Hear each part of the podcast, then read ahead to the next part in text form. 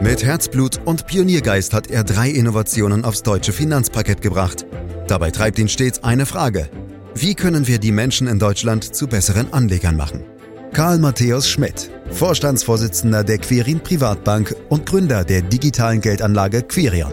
Freuen Sie sich auf Klug anlegen, den Podcast zur Geldanlage. Die jüngst für Deutschland gemeldete Inflationsrate von 4,1 Prozent hat hierzulande viele Menschen aufgeschreckt, vor allem auch die deutlich gestiegenen Energie- und Rohstoffpreise. Das treibt die ohnehin schon hohen Strom-, Heiz- und Tankkosten weiter in die Höhe. Befürchtungen machen die Runde, dass wir uns künftig auf anhaltend heftige Preissteigerungen einstellen müssen, mit allen damit verbundenen negativen Auswirkungen. Hier und da wird sogar schon über eine mögliche Stagflation spekuliert. Was das ist und was wissenswert ist in Sachen Inflationsberechnung, das wollen wir klären im heutigen Podcast, den Sie bei führenden Anbietern wie Apple oder Spotify abonnieren können. Und mein Gesprächspartner ist wie immer Karl Matthäus Schmidt, Vorstandsvorsitzender der Quirin Privatbank AG und Gründer der digitalen Geldanlage Quirion. Hallo Karl. Hallo Andreas. Ja, die deutsche Inflation ist so hoch wie seit 1993 nicht mehr. Das sind 28 Jahre, damals hervorgerufen durch die Wiedervereinigung. Merkst du persönlich eigentlich auch was davon? Ja, man merkt es schon, dass die Heizkosten oder auch Benzin gestiegen sind. Auch die Lebensmittelpreise, das ist durchaus schon anders. Zum Beispiel bei meinem Bauern kosten die 10 Eier nun 3 Euro statt 2,50 Euro. Also auch in Brandenburg ist die Inflation wohl angekommen. Das sind 20 Prozent mehr, habe ich blitzschnell umgerechnet. Karl, wir sollten über das Honorar reden.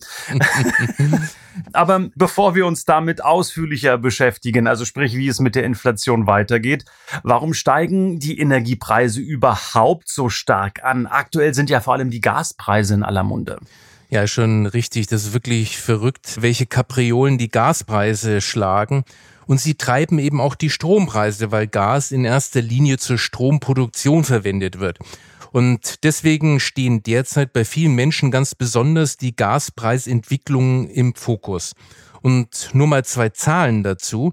Der Preis für Erdgas in den USA hat sich seit Jahresbeginn mehr als verdoppelt, während er sich in Europa sogar beinahe versechsfacht hat.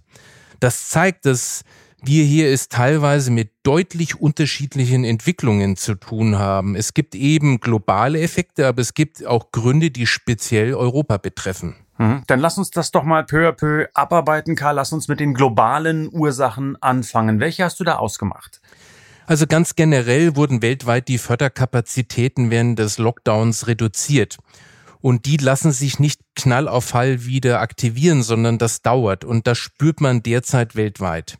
Dazu kommt ein Nachhol-Nachfrageschub rund um den Globus, nicht nur, aber insbesondere auch nach Energie.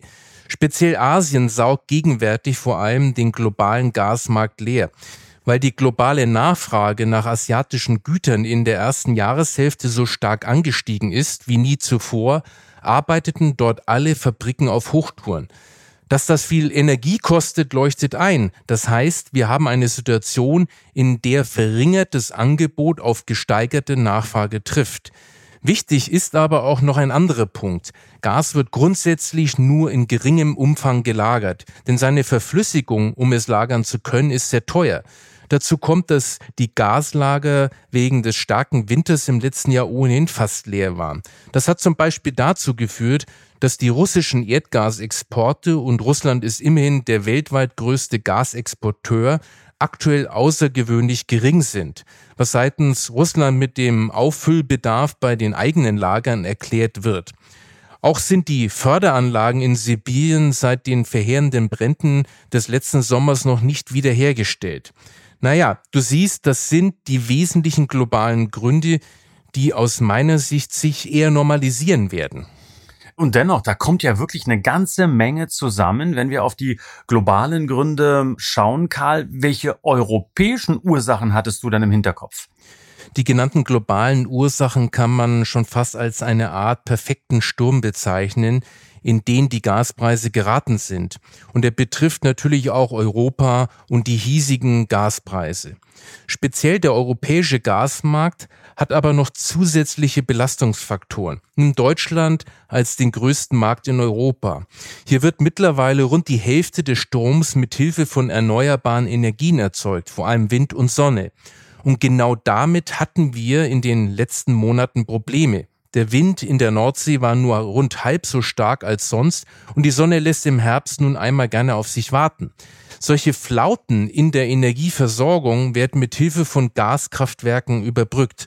Es entstand also witterungsbedingt eine erhebliche zusätzliche Nachfrage nach Gas. Eigentlich stünde Europa mittlerweile für solche Fälle eine zusätzliche Versorgungspipeline, die soeben fertiggestellte Nord Stream 2, zur Verfügung. Doch der Pipeline fehlt nach wie vor die Betriebsgenehmigung. Dazu kommt noch ein weiterer Punkt, Andreas, der speziell die Strompreise betrifft. Wir haben in Europa ja mittlerweile einen CO2-Zertifikatehandel. Und die schrittweise Verknappung der erlaubten Emissionsmenge hat auch die Preise für die CO2-Zertifikate deutlich erhöht. Und das hat neben den gestiegenen Gaspreisen die Strompreise noch weiter nach oben getrieben. Und wenn du jetzt bedenkst, dass knapp die Hälfte der deutschen Stromerzeugung dem CO2-Zertifikatehandel unterliegt, dann musst du dich über den steilen Anstieg speziell in Europa nicht wundern. Ja, das ist in der Tat so und das sind ja wirklich irre Entwicklungen. Da ist ja mächtig Druck auf dem Kessel. Ich habe im Vorfeld auch nochmal nachgelesen. Wir haben ja schon über die deutsche Inflationsrate im September gesprochen. Man kann aber da ja auch die Inflationsraten speziell für Energie, also beispielsweise Haushaltsenergie, da geht's dann um Heizung etc. pp. Und auch die Kraftstoffe recherchieren und nachlesen. Und die ist um sage und schreibe im September um 14,3 Prozent gestiegen.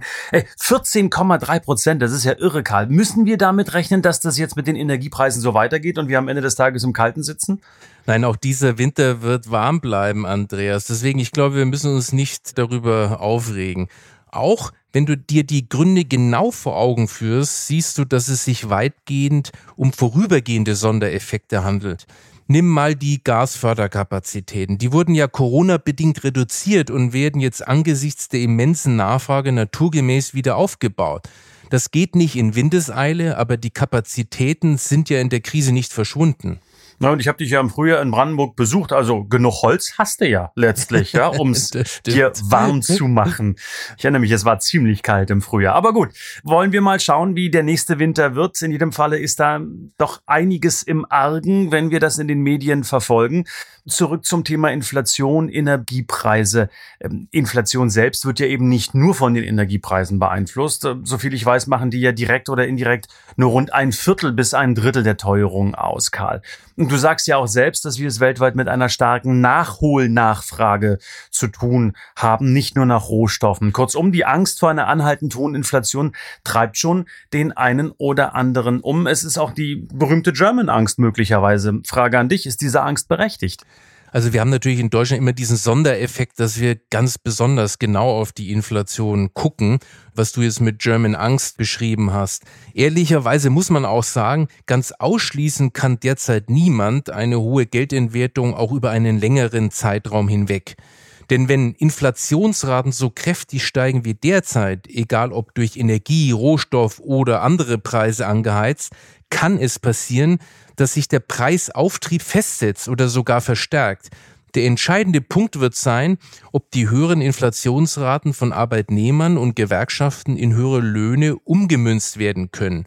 Wenn dann in der Folge die Unternehmen diese Steigerungen der Produktionskosten wiederum in Form höherer Preise für Güter und Dienstleistungen an den Konsumenten weitergeben, droht eine regelrechte Spirale aus steigenden Löhnen und Preisen, die berühmte Lohnpreisspirale.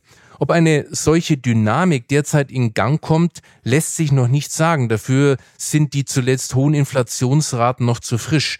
Stand heute glaube ich das nicht, aber die Entwicklung muss eng beobachtet werden. Naja, Karl, und da bist du ähnlicher Meinung wie viele andere Ökonomen auch, die eher beruhigen und sagen, das ist nur eine vorübergehende Erscheinung, das wird sich alles schon wieder ein Stück weit ausnivellieren. Aber 4,1 Prozent, Mensch, das ist schon eine Hausnummer, Karl. Es ist die höchste Rate, wir haben es vorhin schon kurz angesprochen, seit rund 28 Jahren. Und was ich so lese, habe ich den Eindruck, dass das keine Eintagsfliege ist. Ja, ich weiß, dass viele Medien jetzt in diese Kerbe schlagen und so tun, als ob eine solche Dynamik schon unaufhaltsam eingesetzt hat. Das sehe ich aber ganz klar noch nicht so. Ich glaube, dass dieser Inflationspessimismus auch manchmal daran liegt, dass Veränderungsraten und nichts anderes sind ja Inflationsraten nicht korrekt interpretiert werden. Oha, da bin ich jetzt mal gespannt, Karl. Was gibt's denn da zu interpretieren? Die Zahlen liegen doch klar auf dem Tisch. Und ob es was da zu interpretieren gibt, Andreas, sogar in zweifacher Hinsicht. Da wäre zum einen der sogenannte Basiseffekt. Bei Inflationsraten haben wir es ja immer mit Änderungsraten gegenüber dem Vorjahresmonat zu tun. Wenn also im Oktober 2021 die aktuelle Inflationsrate gemessen wird, dann bedeutet das, dass das aktuelle Preisniveau mit demjenigen des Oktober 2020 verglichen wird. Die aktuelle Inflationsrate ist also umso höher, je niedriger das Preisniveau vor zwölf Monaten war. Und genau das ist derzeit der Fall, weil in der zweiten Hälfte des Jahres 2020 die Preise wegen der Corona-Krise kräftig gefallen sind und der Effekt wird noch bis Jahresende wirken. Ja, das leuchtet soweit ein, Karl, aber du hast ja soeben auch von zwei Interpretationen gesprochen. Ich könnte auch sagen, es gibt da vielleicht zwei Wahrheiten. Verrat uns doch mal, wo man noch genau hinschauen muss. Ja, das ist ein etwas komplizierterer Punkt. Die aktuelle Inflationsrate, die ja das aktuelle Preisniveau mit dem des Vorjahresmonats vergleicht, gibt zwar die Jahresveränderung korrekt wieder, aber nicht unbedingt die aktuelle Preisdynamik. Aber um die geht es ja eigentlich in der Diskussion. Um also die Frage zu beantworten, ob sich der Preisauftrieb ganz aktuell tatsächlich beschleunigt, so wie es durch viele Medien derzeit suggeriert wird, muss man auf die Veränderung gegenüber den unmittelbaren Vormonat gucken und nicht gegenüber dem Vorjahresmonat. Denn nur so sehe ich, ob die Dynamik weiter zunimmt oder abflacht. In Deutschland zum Beispiel nimmt sie eindeutig ab.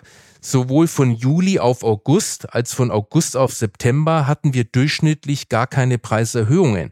Und in den USA hatten wir zwar noch positive Veränderungsraten von Monat zu Monat, also Mai, Juni plus 0,9, Juni, Juli plus 0,5, Juli, August plus 0,3, aber dort nimmt die Dynamik eindeutig ab. Das ist übrigens einer der Gründe dafür, warum wir als Bank nicht mit dem mittlerweile sehr verbreiteten Inflationspessimismus übereinstimmen, sondern immer noch überzeugt sind, dass die hohen Inflationsraten ein vorübergehendes Phänomen sind. Okay, was die allgemeinen Inflationsraten angeht, hast du mich ein Stück weit beruhigt, das gebe ich zu.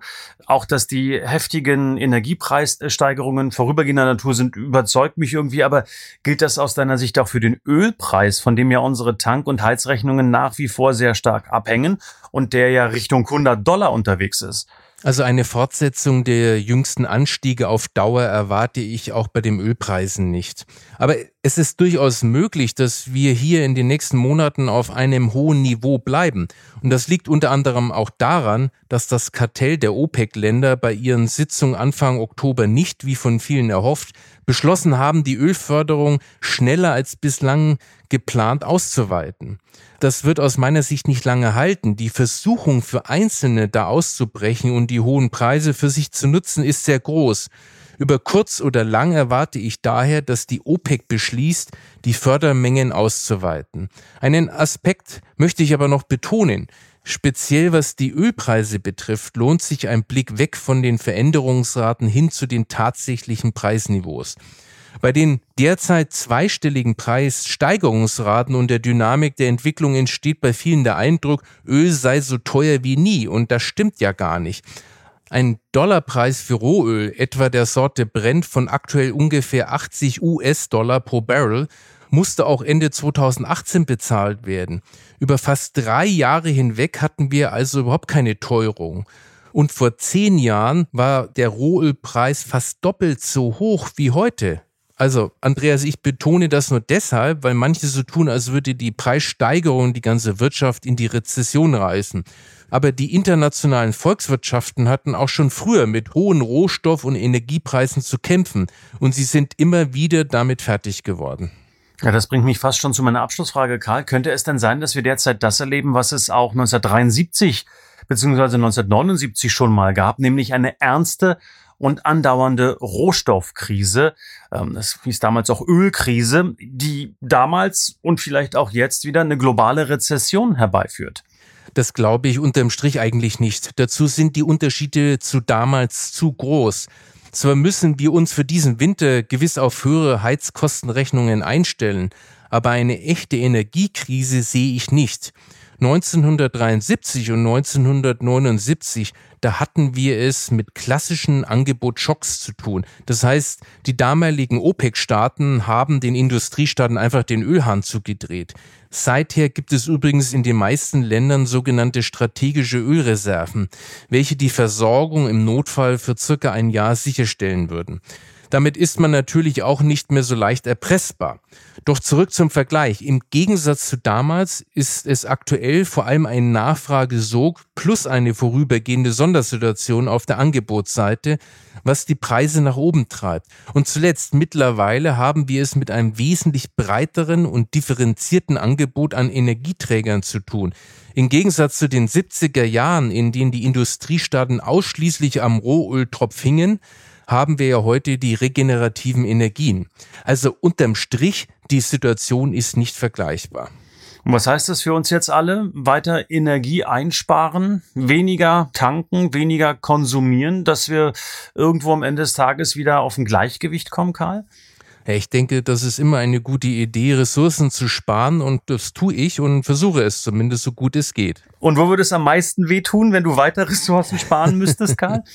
du weißt, ich trinke gern mal ein fränkisches Bier. Also der Hopfenpreis sollte schon stabil bleiben. Dann drücken wir mal die Daumen, dass der Hopfenpreis in der Tat für dich und für viele, viele andere Freunde des fränkischen Biers stabil bleibt. Karl Matthäus Schmidt, ich danke dir ganz herzlich für den heutigen Podcast. Ernste Situation, ähm, das muss man schon so sagen, wenn es um die Preisfront geht. Ich denke und glaube, dass da auch viele, viele Fragen zu kommen, meine Damen und Herren da draußen draußen stellen Sie diese Fragen unter podcast.quirinprivatbank.de. Wir können die ganz gern zusammenfassen und dann in den kommenden Wochen und Monaten dieses Thema nochmal vielleicht mit anderen Facetten und selbstverständlich mit Ihren Fragen aufgreifen. Sie können diesen Podcast abonnieren, Sie können uns weiterempfehlen, das würde uns wirklich sehr, sehr freuen. Für heute sage ich ganz herzlichen Dank fürs Lauschen, verweise noch auf die Internetseite www.quirinprivatbank.de, weil Sie auch dort selbstverständlich viele dieser Informationen über die Kapitalmärkte oder auch andere finden werden. Tschüss, bis zum nächsten Mal. Das war Klug anlegen der Podcast zur Geldanlage der Quirin Privatbank mit dem Vorstandsvorsitzenden Karl Matthäus Schmidt. Wir freuen uns über Ihre Rückmeldungen und Themenwünsche, die Sie uns gerne an podcast.querinprivatbank.de senden können. Die Quirin Privatbank steht für echte Unabhängigkeit, da sie auf Provisionen und hauseigene Produkte verzichtet. Das innovative Anlagekonzept Marktmeinung Wissen beruht auf bewährten Erkenntnissen der Finanzmarktforschung und investiert frei von Prognosen in den weltweiten Kapitalmarkt. Die Bank unterstützt interessierte Anleger bei der Altersvorsorge und dem langfristigen Vermögensaufbau. Mehr Informationen erhalten Sie unter querinprivatbank.de.